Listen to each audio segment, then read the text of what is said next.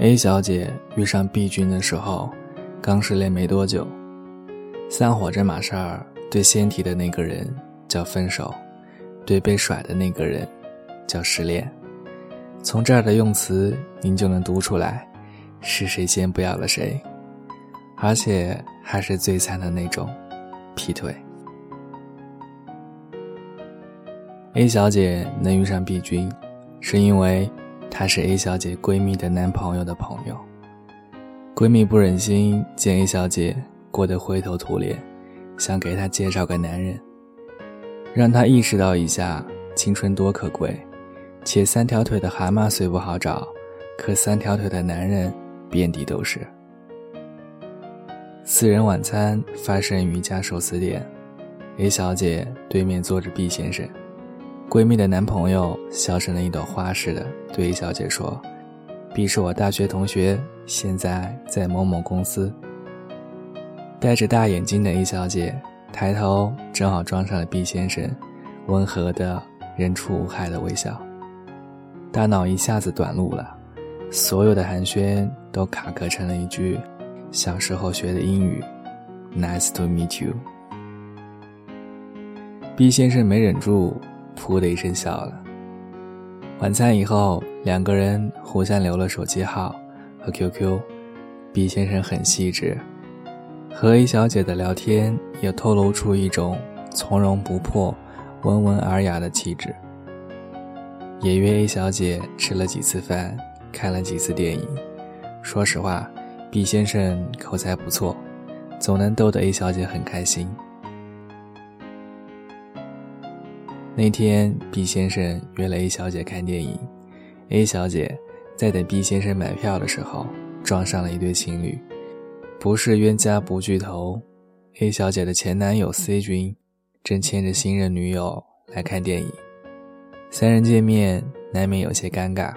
C 君正想打个招呼，新女友扯一扯他的衣服，拽着他趾高气扬地走了。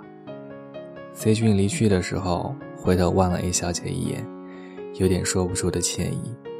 A 小姐苦笑了几声，想到家里抽屉里一盒子的电影票根，曾经是她和 C 君的见证，现在都成了垃圾。她不知道该用怎么样的感慨万千来说明这些百转千回的细节，却没有愤怒和伤感，只是单纯的觉得时间就这么过去了。这就是人生。B 先生买完票回来，正发现 A 小姐目视远方，正在发呆。他笑着拍了一下她的脑袋：“看什么呢？看得那么出神。”A 小姐收回了那些感慨的心思，平静地说：“没事儿，看到前男友了。”感谢 A 小姐的闺蜜。A 小姐的故事，B 先生也知道了不少。A 小姐和 C 君两人从小青梅竹马，都是初恋。大学的时候，好的一谈谈了四年，临毕业两人分手了。好像是男方找了个家里颇有背景的姑娘，为了前途就把 A 小姐给踹了。你以为这种狗血的剧情只有小说里才有？错了。现实生活比小说狗血多了。平心而论，B 先生挺喜欢 A 小姐的。当初 A 小姐那句 “Nice to meet you”，让他记住了这个看起来毛毛躁躁的姑娘。可是聊着聊着，他发现 A 小姐是个安稳的姑娘，偶尔有点孩子气，却挺可爱。B 先生对 A 小姐挺心动的，却不知道。A 小姐怎么想？他试探了几次，却什么都看不出来。A 小姐对他挺热情，但是 B 先生无法判断这是他的礼貌，还是他也对他有所好感。他约 A 小姐出来，本来是想趁着这次机会表白的，可是看这情况，B 先生一下子也不知道还该不该继续了。没事儿，电影快开场了，我们进去吧。毕先生拍了拍易小姐的肩，和她一起走进了电影院。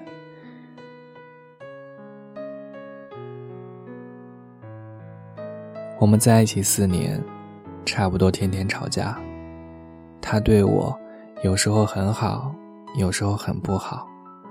我总是纠结要不要分手，却一次次对自己说：“算了。”我开始不知道，我是为了惯性还在坚持，还是因为我还爱他。后来他告诉我他劈腿的时候，我意外的一下子轻松了。觉得终于解脱了，我没有勇气提分手，没有勇气说断就断。可是，我过得很不高兴，到最后，我都不明白，我究竟在坚持了一些什么。现在想起来，自己当初真是个傻逼。A 小姐在昏暗的电影院里，一字一字说给了 B 先生听。B 先生什么都没说，只是轻轻搂住了 A 小姐的肩。那天晚上，电影散场之后，B 先生送 A 小姐回家，两个人一起谈天说地，谁也没提 C 君和 A 小姐说的那段话。在 A 小姐住的小区门口，B 先生还是决定表白，A 小姐答应的很痛快。B 先生。一直都没有问过 A 小姐为什么喜欢他，也没有和 A 小姐聊起 C 君。有一次，他和 A 小姐旅游归来之后，他给 A 小姐发了他拍的两人合照。A 小姐说：“你知道吗？我和你在一起之后，整个人每天都很快乐。”B 先生说：“谢谢，你告诉了我我想要的答案。”其实感情能有多复杂，能有多少的曲折离奇、悲欢离合？我们花了那么久的时间去追、去问，最后要的不过是一个最简单的答案。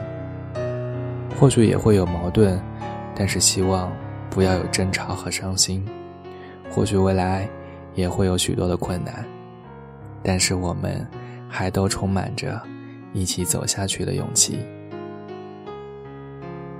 和一个人在一起，如果他给你的能量是让你每天都能高兴的起床，每夜都能安心的入睡，做每一件事都充满了动力，对未来满怀期待，那你就没有爱错人。最隽永的感情，永远都不是以爱的名义互相折磨，而是彼此陪伴，成为。